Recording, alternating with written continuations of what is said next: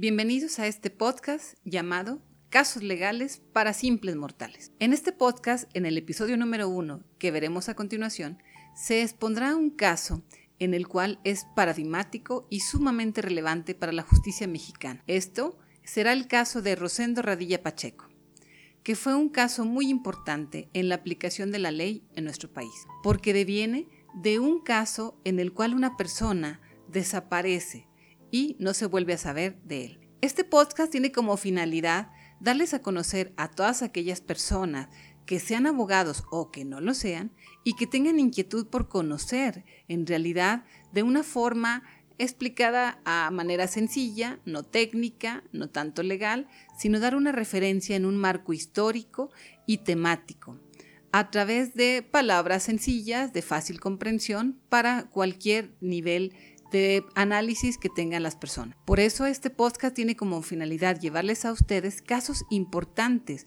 o casos que hayan sido resueltos por la Suprema Corte de Justicia de la Nación o bien por la Corte Interamericana de los Derechos Humanos. Esto con la finalidad de que conozcamos en qué se han resuelto o cuál ha sido el resultado que ha sido dirimido por estas cortes jurisdiccionales. También es importante señalar que hemos iniciado este episodio número uno con el caso Rosendo Radilla Pacheco, porque es un caso en el cual cambió, hay un antes y un después en la aplicación de la ley en nuestro país derivado de que a partir de este caso se han determinado varias resoluciones y que también obligó a realizar una reforma a la Constitución que derivó de la aplicación de los tratados internacionales en nuestro país, además de la aplicación de la convencionalidad, es decir, de la aplicación de la Convención Americana de los Derechos Humanos.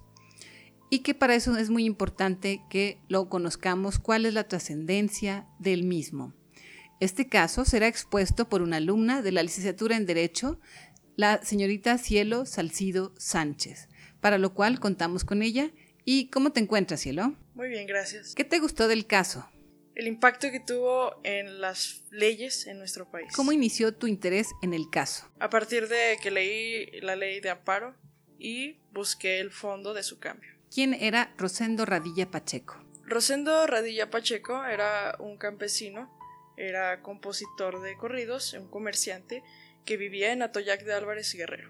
Rosendo Radilla siguió el movimiento de Lucio Cabañas y Genaro Vázquez, quienes eran maestros rurales de Guerrero, que encabezaban un movimiento de ejidatarios que buscaban una nueva reforma al sistema agrario de nuestro país. ¿Cuál era el entorno social de ese momento? Había protestas en todo el país por la insatisfacción de necesidades, por un mejoramiento al sistema de educación, de salud, de seguridad, porque estaban reprimidos porque no podían los ejidatarios decidir sobre sus productos y sobre sus tierras. ¿De qué época estamos hablando? Eh, a partir de 1960 hasta 1976. ¿Estamos hablando entonces del sexenio de Gustavo Díaz Ordaz o de Luis Echeverría? Gustavo Díaz Ordaz, Luis Echeverría Álvarez y José López Portillos. ¿Qué pasó posteriormente? Pues en Guerrero empezó la violación de garantías constitucionales por parte de las Fuerzas Armadas. Este, la comunidad de Atoyac estaba invadida por tanques y artillería pesada con imágenes dignas de una guerra mundial. ¿Eran perseguidos? Correcto, porque se estaban rebelando ante un gobierno corrupto que era el gobierno del estado de Guerrero. Los familiares de Rosendo, una vez que él desaparece el 25 de agosto de 1974, cuando él viajaba en un autobús con su hijo menor, fue detenido en un retén y los bajaron los militares y ahí fue detenido por escribir corridos. Su hijo regresó a casa a contarle a la familia y desde entonces ellos comenzaron a buscarlo en el cuartel de Atoyac. Porque gente que vivía cerca decía que ahí veían que metían a gente, que era detenida por pertenecer a estos movimientos de Lucio Cabañas y de gente. ¿Y por quiénes eran detenidos? Por los militares. Y cuando acudieron al cuartel, ¿qué les decían? Que no les podían dar información de nada, porque además que ahí nunca había entrado nadie, que fuera civil. Eso les decían las autoridades militares. Correcto. ¿Qué fue lo que hicieron entonces ellos? Ellos acuden por ayuda al Frente Nacional contra la Represión, mismo que se encontraba formado por personas con, que ya habían sufrido de la desaparición de un familiar y además eran ayudados también por abogados. Muy bien. ¿Y a qué otras instancias acudieron? Ante la MP de, de Atoyac, de Guerrero, acudieron ante el mismo gobierno de Guerrero, pero jamás obtuvieron una respuesta positiva. Correcto, lo que pasa es que en ese momento no existía un ente jurídico ni en sí una, un organismo, un órgano que te, que te ayudara a defender tus derechos o que viera por ti eh, ante actos del gobierno, de las autoridades. Acudieron ante la PGR, pero se declaró incompetente. ¿Qué organización les ayudó? Les ayudó una asociación de familiares de detenidos, desaparecidos y víctimas de violaciones a los derechos humanos. Pero igual como no existía un camino por donde avanzar para que se respetaran los derechos o para que hubiera quien te protegiera ante estas violaciones por parte de, los de las autoridades, en sí no, no obtuvieron ninguna respuesta a favor. Y es que es cierto, no existía una institución de, que tuviera el ámbito protector de los derechos humanos. Entonces, ¿ante qué instancia federal acudieron? Ellos acuden en 1992 a presentar una queja por la desaparición de Rosendo a la CNDH, que tenía prácticamente dos años de haber sido creada. Porque efectivamente la Comisión Nacional de Derechos Humanos es una institución no gubernamental que se encarga de proteger los derechos humanos de los ciudadanos a los cuales se les ha considerado que se les violentó una garantía individual en aquel momento y ahora derechos humanos inherentes al ser mismo, al ser humano. Y entonces estamos hablando pues de que la desaparición de Rosendo Radilla ocurre en el año de 1974 y ellos acuden ya formalmente a una instancia de derechos humanos protectora hasta el año de 1992. Pues sí, porque antes no, no existía algo, alguien que les pudiera ayudar hasta que se da la creación de esta comisión es que por fin pueden tener un, camino por donde andar para la búsqueda de su familiar, para el respeto a los derechos de todos nosotros y, en ese entonces de quienes fueron violentados. La comisión estudió el caso, pero lo hizo público hasta 1999. Para el 2000 presentaron varias denuncias ante el MP de Atoyac en agravio de más personas, pero no pasó nada. La PGR este, envió los expedientes a la Procuraduría General de Justicia Militar. Fox crea la Fiscalía Especial para la Investigación de Hechos probablemente constitutivos de delitos cometidos por servidores públicos en contra de personas vinculadas con movimientos sociales y políticos del pasado para cumplir recomendaciones de la CNDH. ¿Cuál fue la función de esta asociación? En sí, investigar, abrir carpetas de investigación basado en testimonios de familiares de desaparecidos y de personas que estaban alrededor del cuartel que ahí vivían y que aseguraron ver movimiento ahí. ¿Y qué respuesta hubo? En sí, ninguna, porque después desapareció. Antes de, salir Fox, en noviembre del 2006, la, se disuelve, este, dejando el resultado de 16 averiguaciones previas de 532 casos analizados. Quiere decir entonces que de las 532 investigaciones que se iniciaron, solamente se resolvieron 16. Correcto. Uf, pues realmente muy bajos los casos resueltos. Y ahí podría derivarse de una falta de investigación o falta de presupuesto quizás. Pero entonces quiere decir pues que al momento de que no obtiene respuesta ni en el municipio, ni en el Estado, ni en la federación, ni de parte de la justicia civil, ni mucho menos de, la, de parte de la justicia militar. ¿Qué pasó posteriormente? Para el 15 de noviembre del 2001, en compañía de las fundaciones y asociaciones que le ayudaron, en un principio a los familiares de Rosendo, presentan una petición ante la Comisión Interamericana de Derechos Humanos.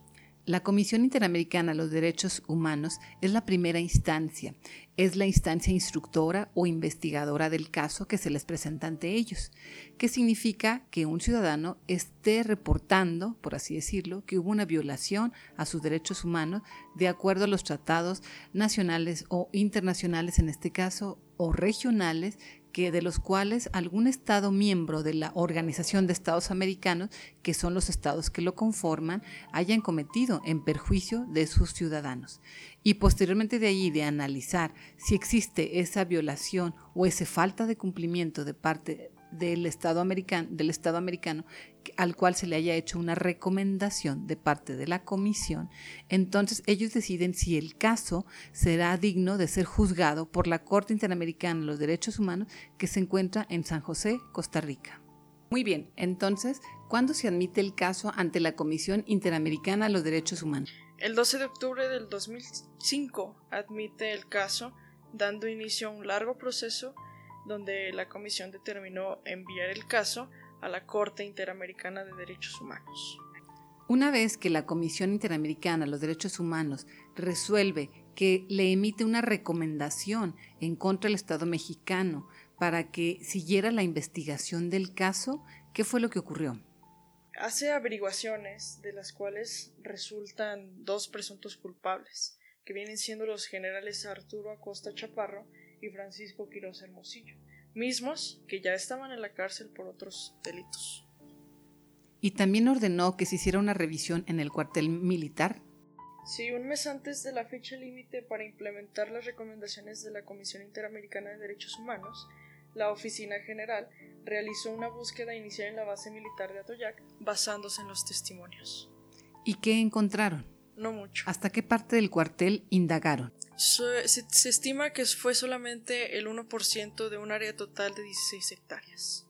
Una extensión muy grande para ese porcentaje tan bajo en el cual se realizó la búsqueda.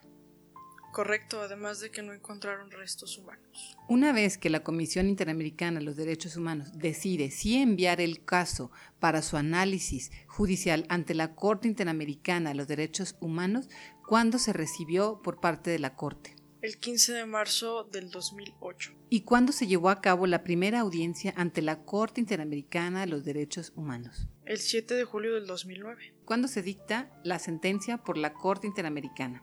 El 23 de noviembre del 2009. Bien, entonces, de acuerdo a la sinopsis, a la, a la, cronología que nos has narrado, quiere decir que desde marzo del año 1974, que ocurre la desaparición forzada de un ciudadano en Atoyac de Álvarez, en Guerrero, hasta el año 2009, en que se emite la resolución de parte de la Corte Interamericana, han transcurrido casi 35 años prácticamente de ese hecho. Y significa entonces que una vez que la Corte Interamericana de los Derechos Humanos resuelve en definitiva que el Estado mexicano sí es responsable por la desaparición forzada de este ciudadano, y además de las múltiples violaciones y omisiones que hubo en este caso, se resuelve que entonces el Estado mexicano es responsable. ¿Y qué se determinó en esa sentencia? El Estado mexicano fue condenado ante la sociedad internacional y la sociedad mexicana por la desaparición forzada de Rosendo Radilla, con la obligación de reparar los daños y el pago del lucro cesante. Y así como lo hemos mencionado, el caso es sumamente relevante y paradigmático para la justicia mexicana, porque es el primer caso en ámbito jurisdiccional en que se condena al Estado mexicano por ser responsable de la violación a los derechos humanos de la persona de Rosendo Radilla Pacheco, y para lo cual se determinó que el Estado es responsable de las violaciones de los derechos a la libertad personal, la integridad personal, el reconocimiento de la personalidad jurídica y a la vida del señor Rosendo Radilla Pacheco, en virtud de la desaparición forzada de la cual fue víctima por agentes militares.